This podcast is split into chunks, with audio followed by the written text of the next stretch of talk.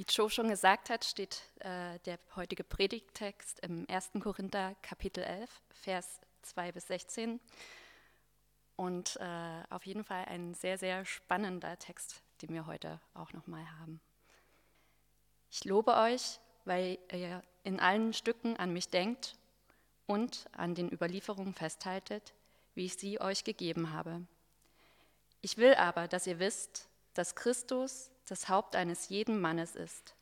Der Mann aber ist das Haupt der Frau. Gott aber ist das Haupt Christi. Ein jeder Mann, der betet oder prophetisch redet und hat etwas auf dem Haupt, der schändet sein Haupt. Jede Frau aber, die betet oder prophetisch redet mit unbedecktem Haupt, die schändet ihr Haupt, denn es ist gerade so, als wäre sie geschoren. Will sie sich nicht bedecken, so soll sie sich doch das Haar abschneiden lassen. Wenn es aber für die Frau eine Schande ist, dass sie das Haar abgeschnitten hat oder geschoren ist, soll sie sich bedecken. Der Mann aber soll das Haupt nicht bedecken, denn er ist Gottes Bild und Abglanz. Die Frau aber ist des Mannes Abglanz. Denn der Mann ist nicht von der Frau, sondern die Frau von dem Mann. Und der Mann wurde nicht geschaffen um der Frau willen, sondern die Frau um des Mannes willen. Darum soll die Frau eine Macht auf dem Haupt haben, um der Engel willen. Doch im Herrn ist weder die Frau ohne den Mann, noch der Mann ohne die Frau, denn wie die Frau von dem Mann, so ist auch der Mann durch die Frau, aber alles von Gott. Urteilt bei euch selbst.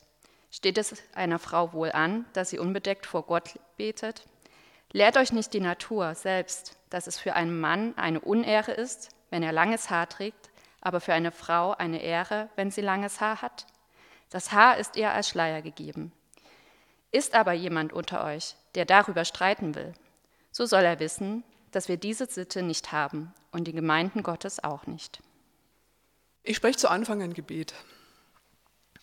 Lieber Vater, danke für deine Gegenwart. Danke, dass du überall da bist, wo wir auch sind. Danke, dass du versprochen hast, dass du deinen Geist dazu gibst zum Verstehen. Und den brauchen wir heute besonders für diesen Text aus der Bibel. Danke, dass wir deinen Geist ähm, dabei haben. Und bitte lass ihn auch jetzt in uns wirken. Amen. Ja, ich freue mich hier zu sein toll mal hier zu sein, wo ihr normalerweise Gottesdienst feiert, wenn ihr hier seid. Ich bin beeindruckt, es ist wirklich ein schöner Ort, den ihr hier habt. Es erscheint ein Ort zu sein, an dem auch viel passiert und an dem viel für die Stadt gearbeitet wird. Und mittendrin wird Gottesdienst gefeiert. Ich finde das toll und ja, freue mich, dass ich hier bin, aber jetzt seid ihr nicht da. Ja, jetzt haben wir uns wohl gerade knapp verpasst. Das sind halt so die Absurditäten, die wir uns inzwischen ja schon fast gewohnt sind. Und jetzt bleibt nur zu hoffen, dass es jetzt doch bald besser wird und dass wir uns dann vielleicht doch mal live begegnen. Würde mich freuen. Ja, in eurer Predigtreihe über den ersten Korintherbrief habt ihr also die erste Hälfte von Kapitel 11 ausgelassen. Dem entnehme ich jetzt mal, dass dieser Text nicht zu euren Lieblingstexten gehört. Es ist ja wirklich ein ganz abgefahrener Text, den ihr gerade gehört habt. Der war auch schwierig zu lesen. Das ist wirklich, ja, von Männern, die das Haupt sind über Frauen und Frauen, die Kopfbedeckung tragen sollen und lange Haare haben sollen und geschorene Frauen. Und man fragt sich, was soll das Ganze? Es ist ganz sicher auch nicht mein Lieblingstext. Aber er steht nun an der Bibel, es ist Wort Gottes und der Text hat es damit verdient, dass wir uns mit ihm auseinandersetzen. Ich selber mache immer wieder die Erfahrung, dass gerade solche total sperrigen Texte sich als überaus interessant herausstellen.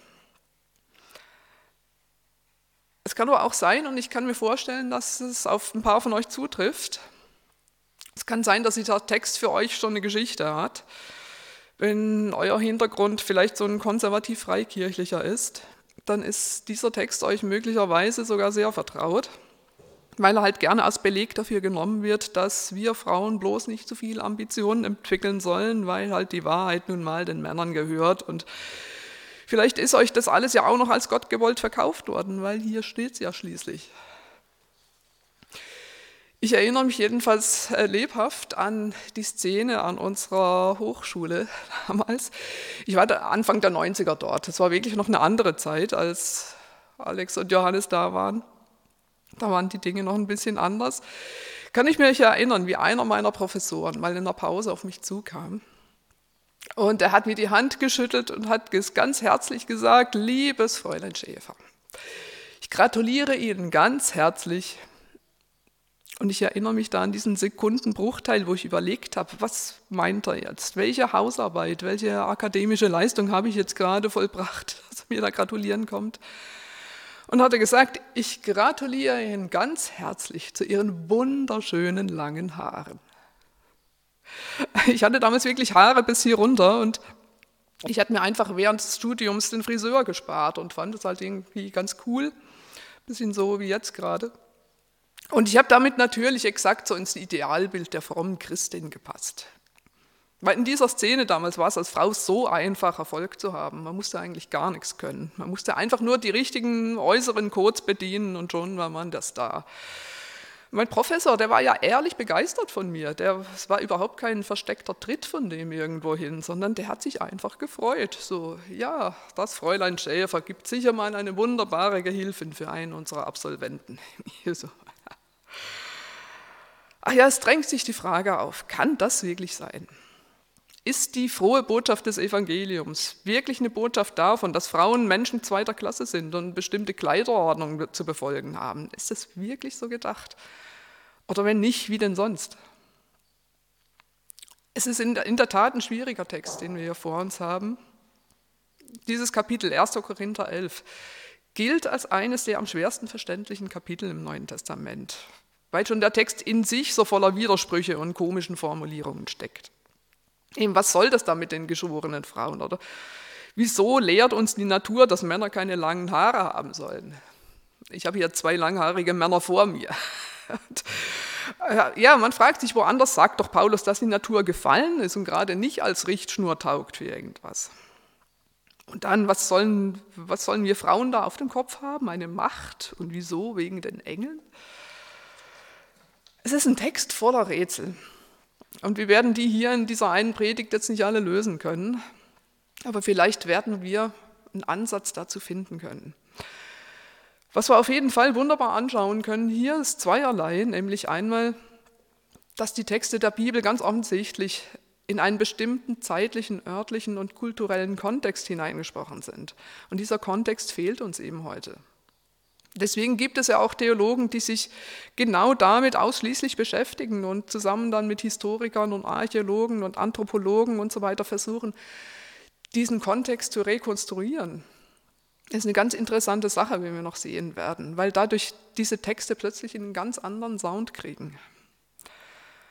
Und was mir gerade bei diesem Text auch ganz krass aufgefallen ist, ist, wie sehr solche Bibelübersetzungen vom eigenen Vorverständnis des Übersetzers beeinflusst sein können. Also ich suche ja für so eine Predigt immer den Text in einer Übersetzungsversion aus, die zu dem passt, was ich sagen möchte. Aber diesmal bin ich wirklich fast verzweifelt dabei, eine Bibelübersetzung zu finden, die das wiedergibt, was ich euch hier gleich präsentiere. Weil der griechische Text ist hier so voller mehrdeutiger Begriffe, die man so oder auch anders lesen kann. Aber durchgesetzt hat sich ausgerechnet die für Frauen ungünstigste Lesart. Irgendwie, äh, Frauen müssen sich unterordnen, die Frau ist für den Mann da und so weiter. Ich habe mir eine ganze Reihe deutsche Bibelübersetzungen durchgesehen. Eine war schlimmer als die andere. Und am übelsten sind tatsächlich die modernen Übersetzungen. Die wollen ja besonders deutlich und verständlich sein und die legen sich dann hier auf eine Deutung halt fest, die aber wirklich stellenweise sehr weit weg ist und wirklich auch wirklich komplett falsch sein kann. Da kann der Wunsch nach Eindeutigkeit in der Übersetzung wirklich komplett nach hinten losgehen. Ich habe mich dann schließlich doch für die alte Übersetzung von Luther entschieden. Die versteht man zwar stellenweise wirklich nicht, aber ich glaube, es ist ganz gut, wenn so ein Text erstmal fremd wirkt, weil wir dann merken, dass wir Dinge nicht auf Anhieb verstehen und dass wir hier erstmal nachdenken und recherchieren müssen. Das ist viel besser, als wir denken, wir hätten Dinge auf Anhieb verstanden und werden aber dadurch komplett in die falsche Richtung geschickt. Man kann jetzt lang darüber nachdenken, wie es gekommen ist, dass sich diese Lesart in diesen Übersetzungen durchgesetzt hat. Denn die anderen Lesarten, die ich euch jetzt gleich präsentiere, die sind ja nicht neu, die sind keine Erfindung von irgendwelchen krassen Feministinnen, die meinen, die, man müsste hier unbedingt was reinlesen, was hier gar nicht steht, sondern diese Ansätze gibt es seit, seit Jahrhunderten, die haben sich nur einfach so allgemein nicht durchgesetzt. Da frage ich mich schon, ob es vielleicht mit daran liegt, dass halt Theologie ganz lange überwiegend von Männern gemacht worden ist. In unseren freikirchlichen Kreisen ganz besonders. Habe ich ja selber erlebt und erlebe es auch jetzt noch, dass Frauen in der akademischen Theologie gerne ziemlich bald mal an der gläsernen Decke kleben bleiben und sich halt andere Wege suchen und dann halt doch Familie gründen, Gemeindearbeit machen, was praktisch ist. Ist auch okay, aber ja, akademisch haben wir es mir doch irgendwie mit einem sich selbst reproduzierenden System zu tun. Da bewegt sich nicht viel. Da finde ich die Ironie an der Geschichte eigentlich, dass Jesus unter anderem gerade deswegen gekommen ist, um solche Systeme auszuhebeln. Die christliche Gemeinschaft, die Jesus gestiftet hat, ist eine ganz neue Art von Gemeinschaft. Hier gelten ganz neue Regeln fürs Miteinander und hier bekommt das menschliche Zusammensein und Zusammenleben ganz neue Formen. Bei Gott ist jeder Mensch gleich viel wert und weil jeder Mensch Gottes Ebenbild ist. Das ist eine der ganz zentralen Aussagen im Christentum und das ist revolutionär. Gerade was die Identität und die gesellschaftliche Stellung von Frauen betrifft. Jesus hat damit angefangen. Also Jesus hatte es ja mit Frauen, man kann es nicht anders sagen. Jesus war immer umgeben von Frauen. Er hat Frauen gelehrt, als das im Judentum noch streng verboten war. Und er hat Frauen angesehen und wie ihnen auf Augenhöhe gesprochen. Frauen waren die Ersten, die seine Auferstehung bemerkt haben. Und sie waren auch die Ersten, die kapiert haben, was da los war.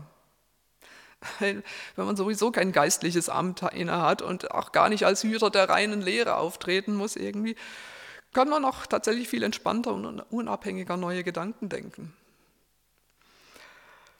Bei Paulus fällt auf, dass die erste Frau auf europäischem Boden, die ihn auf seiner ersten Missionsreise gehört hat und die sich dann seiner Botschaft angeschlossen hat, eine Frau war, Lydia, eine Geschäftsfrau, offensichtlich eine von hohem gesellschaftlichem Rang.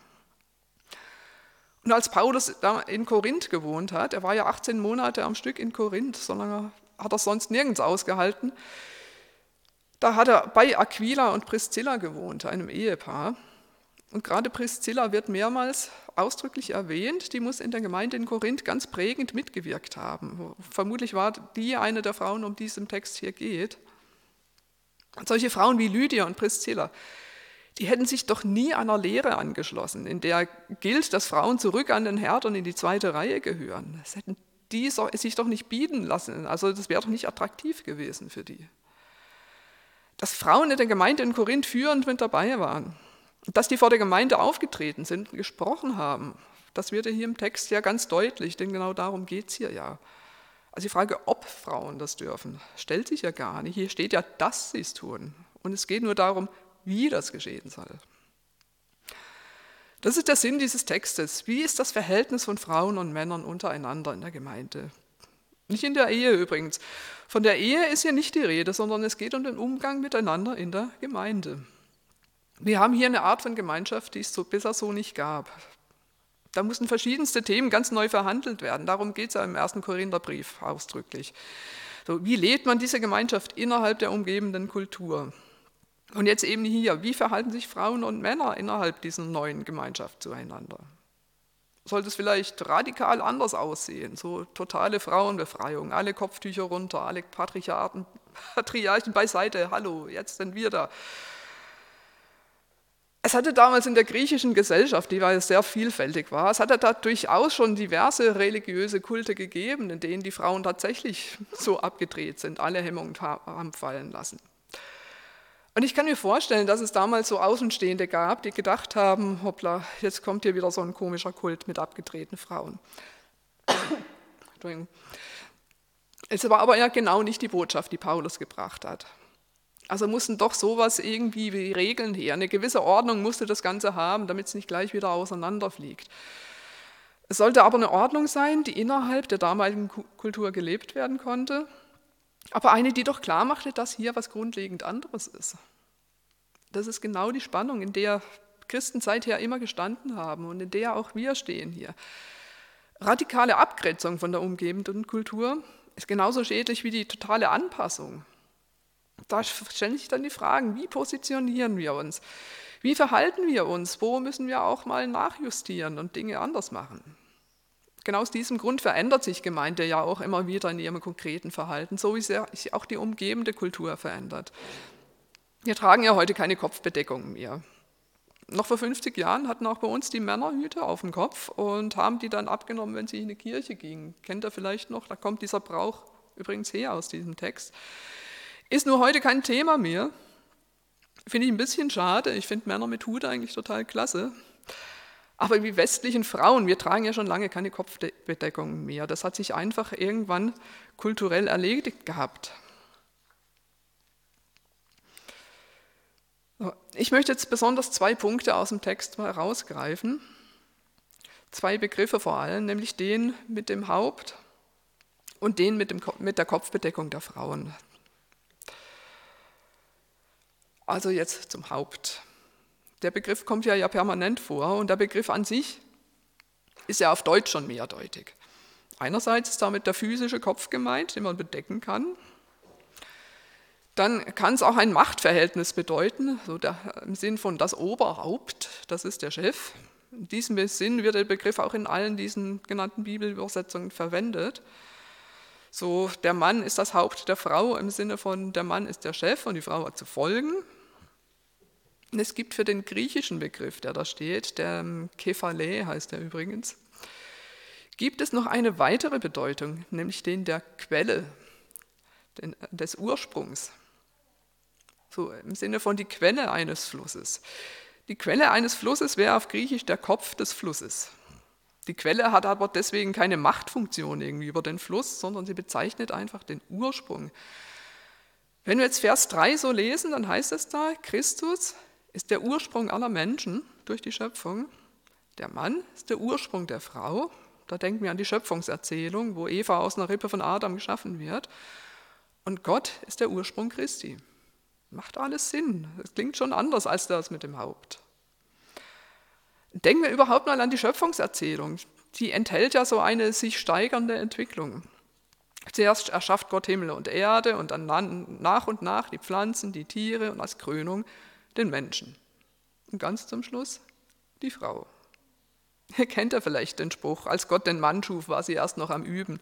Da ist ja vielleicht sogar was dran. Hier ist nicht von, nichts von Zweitrangigkeit oder Unterordnung zu hören. Lesen wir mal weiter, in Vers 7 steht auch ein interessantes Wort. Da steht, der Mann ist Gottes Bild und wörtlich Glanz. Und die Frau ist der Glanz des Mannes. Doxa ist das griechische Wort dafür. Das bedeutet der Glanz, die Herrlichkeit.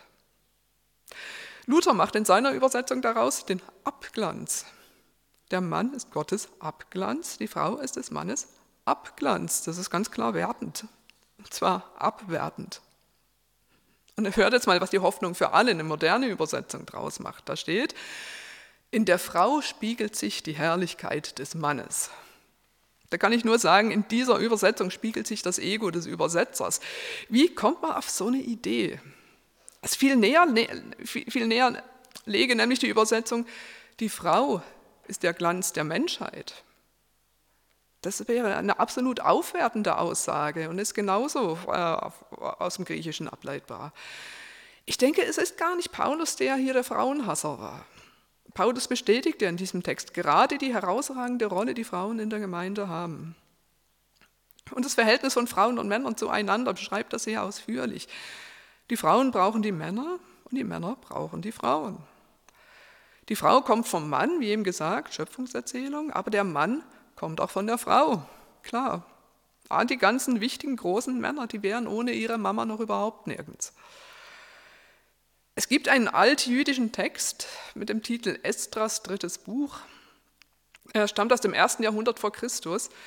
Und der klingt schon sehr wie das, was Paulus hier sagt. Und äh, man nimmt an, dass sich Paulus auch auf diese Stelle bezieht, wo es heißt, Zitat, ihr Männer, ist nicht der König groß, sind nicht die Menschen zahlreich, ist nicht der Wein so mächtig.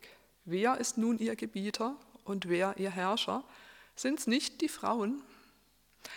Die Frauen sind es, die den König und all die anderen hervorgebracht, die Erd und Meer beherrschen. Geboren, aufgezogen wurden auch von ihnen all die, die Weinberge gepflanzt, wovon der Wein.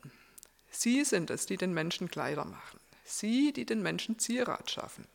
Es können nicht die Menschen leben ohne Frauen. Ganz klar, die einen brauchen die anderen. Es gilt hier nicht die einen gegen die anderen. Männer und Frauen haben nicht die Aufgabe, sich gegenseitig auszuspielen oder Machtkämpfe zu veranstalten. Also auch wir Frauen sind ja nicht immer nur Opfer. Wir wissen alle, wie leicht man den Spieß auch umdrehen kann und Männer an die Pfanne hauen kann. Man muss nur das richtige Gerücht am richtigen Ort platzieren. Das geht dann ganz schnell. So soll es nicht sein unter uns. Wir sollen nicht gegeneinander arbeiten, sondern miteinander und für Arbeit, füreinander. Und in Abhängigkeit voneinander und im Angewiesensein aufeinander. Wir können nicht ohne einander. Die Männer nicht ohne die Frauen und die Frauen nicht ohne die Männer. Wir sollen uns nicht gegenseitig im Weg stehen oder verhindern, dass der jeweils andere zum Zug kommt, sondern wir sollen einander helfen zu glänzen. Uns gegenseitig dazu verhelfen, dass im jeweils anderen dieser Glanz zum Vorschein kommt, der der Glanz Gottes ist. Wie auch immer das dann aussehen wird. Da hat jeder Mensch andere Eigenschaften und Fähigkeiten. Ich denke, im Idealfall braucht die christliche Gemeinde gar keine Frauenquote und die braucht auch keine feministische Bewegung und den ganzen Aufriss darum, weil die Gleichrangigkeit von Frauen und Männern eine Selbstverständlichkeit ist. Weil hier ist es ja wohl äh, vermutlich auch nur reiner Zufall, dass es überwiegend Männer sind, die das Predigen übernehmen und überwiegend Frauen, die Kinderarbeit machen, oder? Gekrönt wird der ganze Text dann mit dem Satz in der Mitte, der sozusagen der Gipfel des Ganzen bildet, Vers 10. Das ist der Vers mit der Macht auf dem Kopf. Was ist denn damit gemeint? Das mit den Engeln lasse ich gleich mal weg, das ist nochmal eine andere komplizierte Frage, die kriegen wir jetzt hier nicht unter. Aber ich werfe mal einen Blick in die Übersetzung, wie hier Vers 10 übersetzt wird. In der Einheitsübersetzung heißt es, die Frau soll Acht haben auf ihr Haupt. Ja, also nicht Macht, sondern Acht. Okay. In der Hoffnung für alle, die hat man eben schon mal, steht, die Frau soll im Gottesdienst eine Kopfbedeckung tragen als Zeichen dafür, dass sie dem Mann untersteht. Das ist wieder der. Es ist schon sehr weit hergeholt. In der guten Nachricht ist auch eine moderne Übersetzung. Da steht, deshalb muss die Frau ein Zeichen der Unterordnung und zugleich der Bevollmächtigung auf dem Kopf tragen. Aha, was denn nun? Unterordnung oder Bevollmächtigung. Also hier merkt wenigstens einer, dass Macht und Unterordnung jetzt nicht ganz dasselbe sind. Man kapiert es aber nicht so richtig. Ähm, nur, die, nur eine Übersetzung habe ich gefunden, und zwar die Zürcher Übersetzung. Das ist eine Bibelübersetzung, die eigentlich keiner liest. Dort heißt es, darum soll die Frau Macht über ihr Haupt haben. Das ist eine Übersetzung, die ich auch nachvollziehen kann aus dem Griechischen. Die Frau soll Macht haben über sich selbst. Sie soll über sich selbst verfügen können, selbstständig sein. Aber eben nicht Macht über andere ausüben. Es wäre wirklich grottenfalsch, den Spieß einfach umzudrehen und zu sagen, ihr Männer habt uns so lange unterdrückt, jetzt kriegt ihr mal die Quittung dafür. Es soll kein Kampf der Geschlechter sein, kein Kampf um eigene Rechte, sondern ein Miteinander und füreinander. Macht über sich selbst haben bedeutet ja auch, sich selbst im Griff haben. Keine Rachefeldzüge zu führen, sondern versuchen konstruktiv zusammenzuarbeiten und den Wunsch zu haben, dass der jeweils andere glänzt, auch wenn das ein Mann ist. Jetzt noch zu der Sache mit der Kopfbedeckung. Da wird es dann nochmal richtig kulturell. Also denkt mal daran, wir befinden uns hier gerade im alten Orient und da trugen die Frauen eine Kopfbedeckung. Also die meisten außer die Prostituierten und die Sklavinnen. Das waren die Frauen, die ganz unten waren, die keine Rechte besaßen. Und da galten offene, unbedeckte Haare so als Signal, dass eine Frau freiwillig war.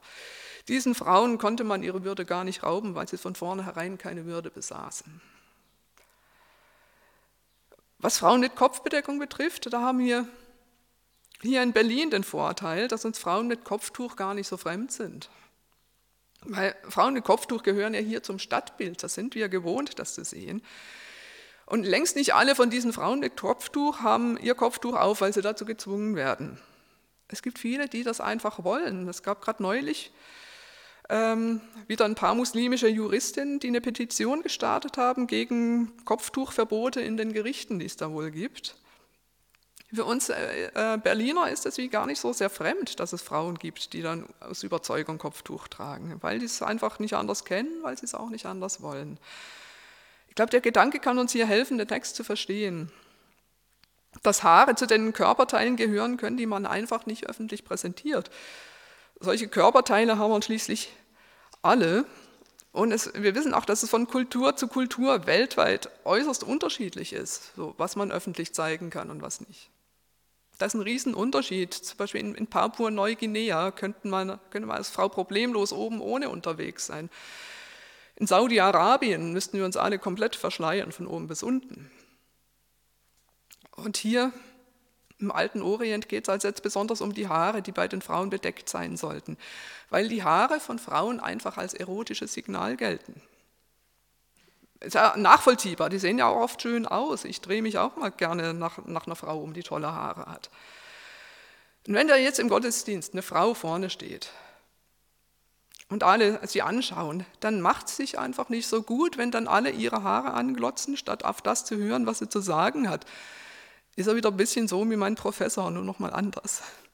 Also, deswegen der Rat, deckt eure Haare zu, oder die andere Alternative wäre natürlich, schneidet euch eine Glatze, damit wäre das Problem auch gelöst. Das schlägt der Paulus hier im Text vor. Ohne Haare gibt es das Problem nicht mehr. Das erinnert mich frappierend irgendwie daran, dass ich schon mal, äh, dass ich schon mehrmals also amerikanische Pastorentöchter hier in Europa getroffen habe, die nach Europa gekommen sind, so ein bisschen auf Selbstfindungstour, so auf religiöser Detox-Tour und mehr als einmal habe ich es erlebt, dass mit das Erste, was so eine Frau gemacht hat, als sie hier war, die hat sich einen Rasierer gegriffen und sich eine Glatze rasiert. Weil endlich war man nicht mehr das goldlockige Mädchen, das da in der Bibelstunde Klavier spielt. Endlich war sie mal Person und war nicht mehr Objekt für andere, sondern wirklich Subjekt. So, Ed, ich bin jetzt eine Geschorene und es fühlt sich gut an, dieser frische Wind um den Schädel. Schade um die Haare, aber diesen Frauen hat es tatsächlich geholfen, zu sich selber zu finden und sich als Person zu finden. In der damaligen Antike in Griechenland, da war aber Glatze bei Frauen einfach nicht, nicht angesagt. Auf der anderen Seite vom Mittelmeer im Ägypten hätte es schon wieder anders ausgesehen. Da war Glatze bei Frauen total schick. Aber im damaligen Griechenland hat sich ein Kopftuch einfach besser gemacht. Also deswegen die Aufforderung von Paulus, tragt doch ein Kopftuch, wenn ihr öffentlich was sagt. Und zwar alle Frauen. Auch die, die bisher keins getragen haben. Also auch die Sklavinnen, auch die Ex-Prostituierten, die, die bisher keine Würde besessen haben, die, bekommen jetzt Würde verliehen als Frauen. Denn ein Kopftuch bedeutet in der Antike nicht Unterordnung, sondern Würde. Eine Frau mit Kopftuch ist eine Respektsperson. Und in der Gemeinschaft der Christen sollen Menschen ihre Würde zurückbekommen, die ihnen als Ebenbilder Gottes zusteht. Jetzt war es aber auch so, dass sich die Gemeinden in den Häusern getroffen haben, in den Privathäusern damals. Das waren ja Hausgemeinden. Und im Hause unter sich, da gingen die Frauen eigentlich ohne Kopftuch. Da kann man sich jetzt vorstellen, dass da möglicherweise von den Leuten aus der Gemeinde auch ein subtiler Druck aufgebaut wurde, dass Frauen ihr Kopftuch doch abnehmen könnten. Also die Männer im Gottesdienst durften ja den Kopf auch enthüllen, steht da hier im Text, und mit unverhülltem Angesicht vor Gott stehen. Hätte man doch jetzt auch denken können, könnten die Frauen das doch auch mal machen. Und jetzt sitzen dann plötzlich fremde Männer im Haus, also natürlich Brüder im Herrn. Und möglicherweise wurde es dann da auch ziemlich fies, so nach dem Motto, so, wir sind doch jetzt hier unter uns, so, jetzt habt euch mal nicht so, ihr Frauen, so, kommt, zeigt doch mal, was ihr habt. Und es kann sein, dass da Frauen gedrängt wurden zu was, was sie eigentlich gar nicht wollten. Kopftuch abnehmen gegen den einen Willen ist eine klare Grenzüberschreitung. Da muss man nur mal die Musliminnen unter uns fragen, die sich damit immer wieder auseinandersetzen müssen, so mit Sprüchen, die so warum hast denn du ein Kopftuch auf? Brauchst du das wirklich? Hä, was soll das? Diesem ganzen Fragen schiebt Paulus hier einen Riegel vor, indem er sagt, dass die Frauen definitiv das Kopftuch aufbehalten sollen. Und so versteht man dann auch diese scharfe Ansage da am Schluss in Vers 16, wo Paulus schreibt, darüber wird jetzt hier nicht diskutiert. Die Frauen behalten ihr Kopftuch auf. Punkt. Die Würde der Frauen muss auf jeden Fall gewahrt bleiben, und zwar die Würde aller Frauen. Und dazu dient eben das Kopftuch. Eine Frau ist kein Objekt, sondern eine Person und hat als solche Respekt verdient, so wie jeder Mensch als Gottes Ebenbild Würde besitzt und Respekt verdient. Der Begriff der Würde ist übrigens bei uns heute auch der Ausgangsgedanke für unser Grundgesetz. Ich erinnere mal dann an den ersten Satz im Grundgesetz, wo es heißt, die Würde des Menschen ist unantastbar. Das ist im Kern ein Gedanke, der aus dem Christentum stammt und der dann so über mehrere Ecken und Säkularisierung und so weiter zum Grundgedanken unserer heutigen Verfassung wurde. Die christliche Gemeinde ist im Wesentlichen der Ort, wo dieser Gedanke entstanden ist. Das dürfen wir durchaus so als Anspruch an uns verstehen, dass wir bei uns in den Gemeinden die Würde unserer Mitmenschen wahren und dass wir auch Grenzen respektieren. Wir haben ja jetzt gerade so in den letzten Jahren reichlich erfahren, dass gerade Gemeinden schnell zu Orten werden, an denen Grenzüberschreitungen passieren können. Das betrifft jetzt wirklich nicht nur die katholische Kirche, kommt leider in allen Denominationen vor. Es können auch sehr subtile Grenzüberschreitungen sein. Ich erinnere mich damals in meiner Jugend, ähm, gehörte es so in den freien Gemeinden noch so zum guten Ton, dass man zu irgendwelchen feierlichen Anlässen vor der Gemeinde sein Zeugnis gab. Das heißt, dass man erzählt hat, wie man Christ geworden ist. Das heißt, man sollte quasi seinen Glauben dadurch beweisen, dass man sich so auf der großen Bühne sozusagen seelisch nackig machte und seine ganzen inneren Prozesse und Emotionen und was alles damit zusammenhing, dass sie Christ wurden, dass sie das vor allen ausgebreitet haben. Das gab vielleicht ein paar Typen, die das gerne gemacht haben, aber für alle anderen war das eine massive Grenzüberschreitung. Ist zum Glück inzwischen eher aus der Mode gekommen. Aber ich glaube, wir müssen schon auch aufpassen, dass uns das nicht im kleinen Kreis passiert. In einer Sofagruppe, also heißen Hauskreise bei euch auch so, also wo ihr euch in kleinen Gruppen trefft, da kann es auch solche Dynamiken geben. Und ich glaube, da müssen wir wirklich darauf achten, dass da niemand unter Druck kommt und Dinge preisgeben muss, die, er eigentlich für sich behalten möchte.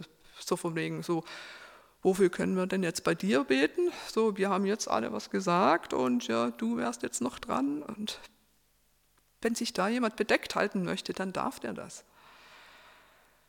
Oder wenn ihr selber in der Gruppe irgendwie ein komisches Bauchgefühl habt, dann ist es nicht ungeistlich, wenn er dem folgt und wenn ihr sagt, ich möchte das jetzt nicht sagen, ich möchte das jetzt nicht mitmachen.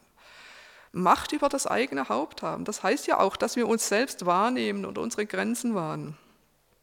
Das hat man oft bei Leuten, die solche Grenzüberschreitungen erlebt haben, dass die erstmal wieder lernen müssen, sich selbst zu spüren und gesunde Grenzen zu ziehen. Und ich wünsche mir, dass unsere Gemeinden Orte sind, an denen Menschen, Menschen das einüben können, Frauen und Männer gleichermaßen.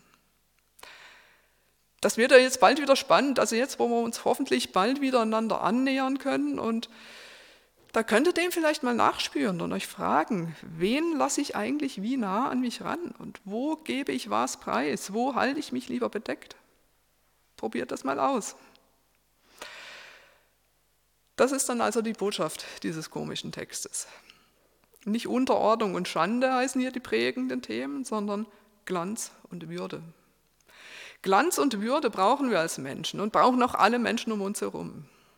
Die Leute, die hier im Freiraum arbeiten und auch die Leute in der Stadt, für die hier gearbeitet wird.